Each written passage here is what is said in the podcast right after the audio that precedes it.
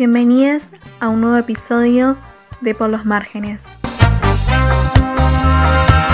Un postcat pensado por y para estudiantes de trabajo social.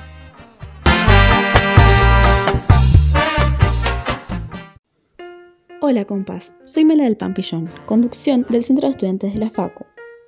En el siguiente podcast vamos a repasar las principales ideas de la corriente mercantilista que ustedes están estudiando en la primera unidad de Economía Política. Para ordenarnos un poco, antes de empezar, vamos a repasar la bibliografía de programa sobre la cual leemos este tema. En primer lugar, Burkun y Spagnolo en el capítulo 4 de Nociones de Economía Política, luego Castagna y otros en la evolución del pensamiento económico y su marco histórico, y por último el apunte de cátedra sobre mercantilismo. Todos estos textos podemos encontrarlos digitalizados en el aula virtual de Economía Política, en comunidades UNR o en la biblioteca virtual de la Secretaría de Material de Estudio de nuestro centro de estudiantes, cuyo enlace pueden encontrarlos en nuestras redes. Entonces, Carly, ¿cómo podemos definir el mercantilismo? El mercantilismo es un conjunto de ideas y medidas en cuanto a política económica usadas en el periodo histórico de la formación de los estados nacionales, en un proceso de concentración del poder bajo las monarquías absolutas en Europa desde el siglo XV hasta mediados del siglo XVIII, siendo llevado a cabo por los hombres que controlaban las grandes empresas mercantiles en un contexto sociohistórico final del feudalismo y de nacimiento del capitalismo, que coinciden con el descubrimiento y conquista del continente americano por parte de las potencias europeas con su consecuente apropiación de recursos. Ahora bien, ¿cuál era el rol que debía tener el Estado según los mercantilistas?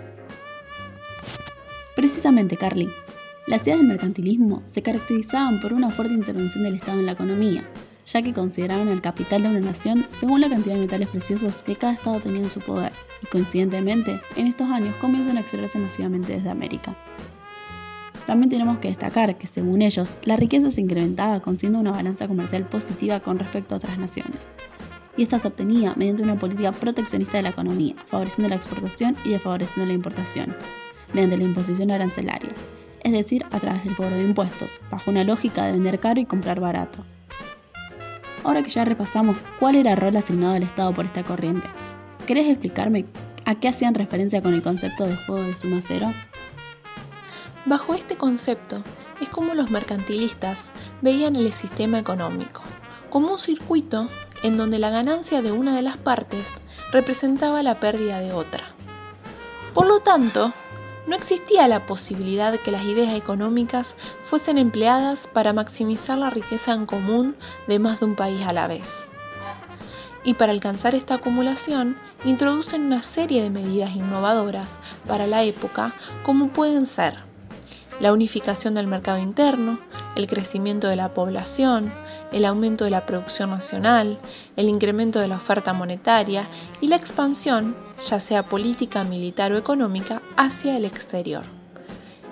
Y por último, debemos tener presente que este conjunto de ideas entró en crisis a finales del siglo XVIII y precisamente desapareció para mediados del XIX, ante la aparición de las nuevas teorías fisiócratas y liberales, las cuales irán viendo desarrollando tanto en próximas clases como en los textos, y que nosotros abordaremos en próximos episodios de Por los Márgenes, esta serie de podcast para estudiantes de trabajo social. Muchas gracias por ayudarme a repasar juntas y también gracias a todos ustedes por acompañarnos una vez más en esta serie de repasos sobre economía política.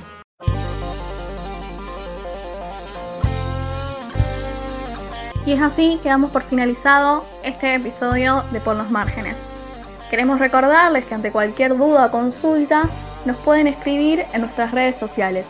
En Instagram nos encuentran como arroba pampillón fcpolit y en Twitter como arroba pampillón unr. Dicho esto, nos vemos en el próximo episodio.